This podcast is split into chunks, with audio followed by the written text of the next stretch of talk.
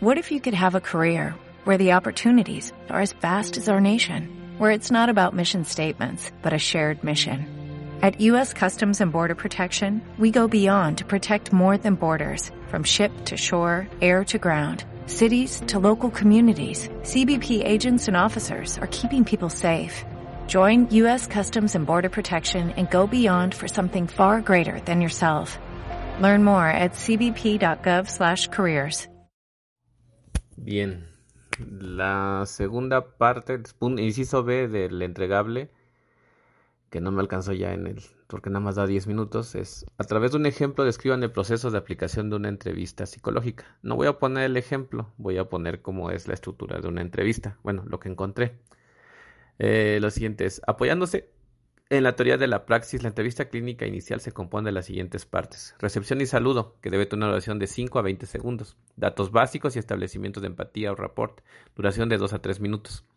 Psicograma, con cuántas personas vive, cada una tomar los siguientes datos. Nombre propio, con sus apellidos, parentesco, edad, ocupación, escolaridad, carácter o manera de ser en dos o tres palabras. Duración de 2 a 4 minutos. Motivo de la consulta, qué es lo que le decidió venir con un psicólogo. Duración menos de 3 minutos. Exploración del cuadro clínico, síntomas o preocupaciones, inicio, intensidad y precisión semántica o cualitativa, duración, frecuencia, asociación con acontecimientos o situaciones, duración de 3 y 10 minutos. 6. Historia directa de la dinámica del cuadro clínico, antecedentes, evolución de las relaciones, conflictos de su origen, búsqueda de las dinámicas que provocaron directamente el cuadro clínico anterior. La duración debe estar entre 5 y 15 minutos. La historia general o contexto de vida. Exploración de etapas generales de la vida buscando elementos relacionados con el cuadro clínico. Primera infancia de los 0 a 6 años. Segunda infancia de 6 a 12 años. Adolescencia 12 hasta independencia económica si la hay. Adultez joven hasta los 40 años. Adultez madura de 40 a 65 a 70 años. Senectus más de 70 años. Duración entre 10 y 20 minutos. Exploración del significado dinámico casual de etapas especiales, cambio de casa, matrimonio, primer hijo, cambios de trabajo, pérdidas o ganancias emocionales importantes, etc. Este debe tener una duración entre 10 y 20 minutos. Exploración muy general de la historia de los padres o sus equivalentes, duración unos 5 minutos. Explicación de conclusiones al paciente, entre las cuales vamos a poner las causas evidentes de su problemática, sus factores hipotéticos que intervienen en la problemática, los elementos favorables desarrollados por el paciente que compensan los factores negativos, qué elementos de la dinámica de la vida del paciente han sido o pueden ser positivos para la salud mental, retroalimentación del paciente y aclaración de sus dudas, que esto puede ser entre 5 y 15 minutos. La otra parte, explicaciones de pronósticos probables a partir de la dinámica de la vida actual. Sin ayuda profesional terapéutica, con ayuda profesional, o sea, qué es lo que puede pasar con él. Retroalimentación y aclaraciones de dudas del paciente, duración entre 5 y 10 minutos. Generaciones de 2 a 6 propósitos inmediatos por escrito, duración entre 2 y 5 minutos. Despedida y cobro de honorarios, que es muy importante el cobro de honorarios. Total de duración máxima 54 minutos. Total de la duración pueden ser 110 minutos. Eh, la duración promedio entre una hora y 22 minutos. Las duraciones son indicativas y no prescriptivas, por lo que pueden variar en cada caso. No sé, este, creo que es importante poner eh, características del buen entrevistador, digo, para ver lo que tendríamos que hacer en caso de que tuviéramos una, una entrevista clínica. La voz debe ser serena, audible y segura. Su posición corporal refleja seguridad, profesionalismo y serenidad. Sus movimientos son seguros, profesionales y serenos. Establece rapport y empatía con naturalidad y agilidad de forma oportuna. Mantiene contacto visual con el paciente más 80% del tiempo. Toma los datos básicos completos con precisión y agilidad. Recaba con precisión y agilidad de forma horizontal el psicograma. Pregunta con naturalidad y precisión, qué es lo que hizo el paciente decidiera acudir a consulta psicológica. Evitar hacer preguntas sugeridas, evitar repetir preguntas que ya han sido respondidas.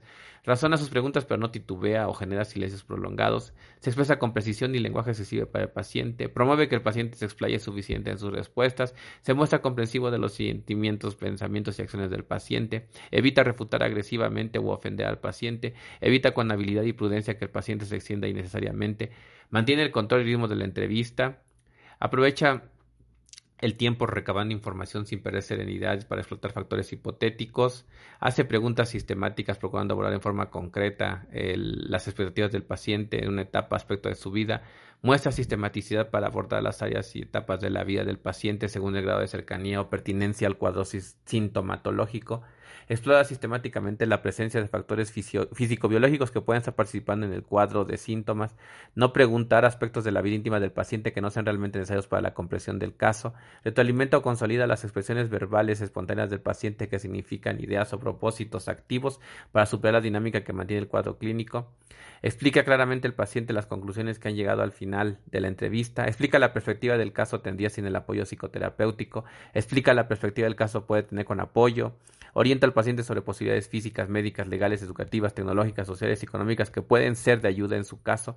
Evita dar consejos voluntariosos o moralistas. Evita hacer sentir culpable, tonto y responsable al paciente. Propone al paciente una lista escrita de dos a seis propósitos accesibles a realizar en el plazo inmediato para iniciar el cambio en la dinámica de la vida del paciente, que presuntamente está generando el cuadro sintomatológico.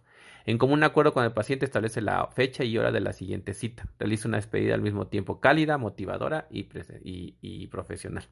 Bien, a ver si me da tiempo en los próximos. Ah, sí, este está ya más corto. El punto número C, bueno, el punto C, el inciso C, es mención de las fases de la entrevista y sus objetivos. Etapas de la entrevista. Yo encontré, como todo instrumento metodológico, la entrevista tiene pasos, etapas o fases que deben seguirse para alcanzar el éxito en el cometido que se ha propuesto. En este caso seguimos la visión de Collin, 2009, quien divide las entrevistas en tres etapas o fases. Inicio o rapport, desarrollo o cierre. El rapport, cima, cierre.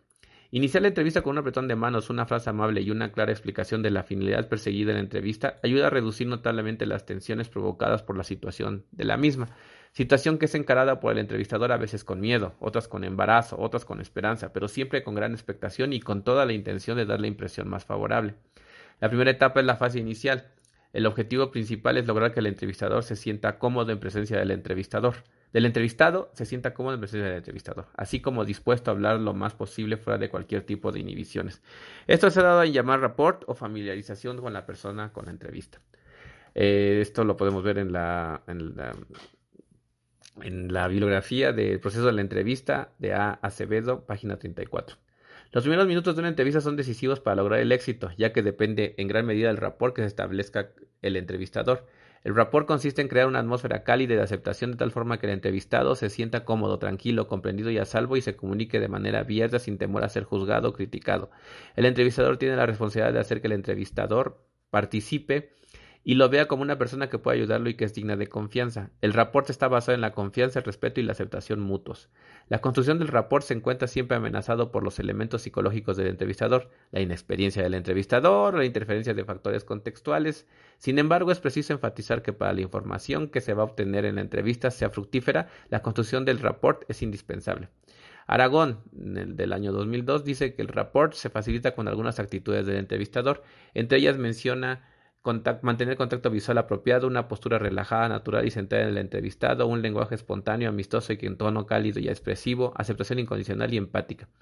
La segunda etapa es la fase de desarrollo o CIMA y constituye el núcleo de la entrevista. Tanto Acevedo como Collin del 2009 coinciden en que en ella se recaba la mayor parte de la información y se profundiza en los aspectos identificados en la fase anterior.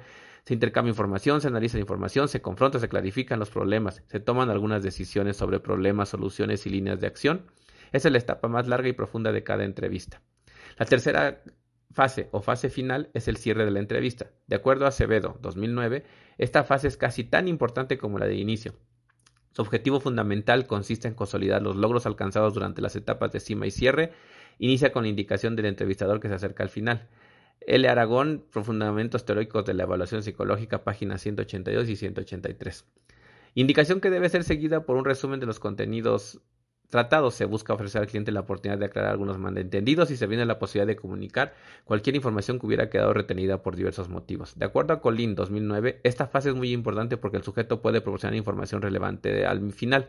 Asimismo, dentro de esa etapa de cierre se encuentran las prescripciones, las mismas que pueden consistir, dependiendo del modelo teórico, en dejar alguna tarea en realizar por el entrevistado en su casa durante el tiempo que transcurre hasta la siguiente entrevista. Recomendar acerca de futuros problemas, asegurar al sujeto de su capacidad para manejarlos solo, en potenciar su motivación en los temas tratados, sugiriendo cómo podría abordarse la próxima sección, sesión.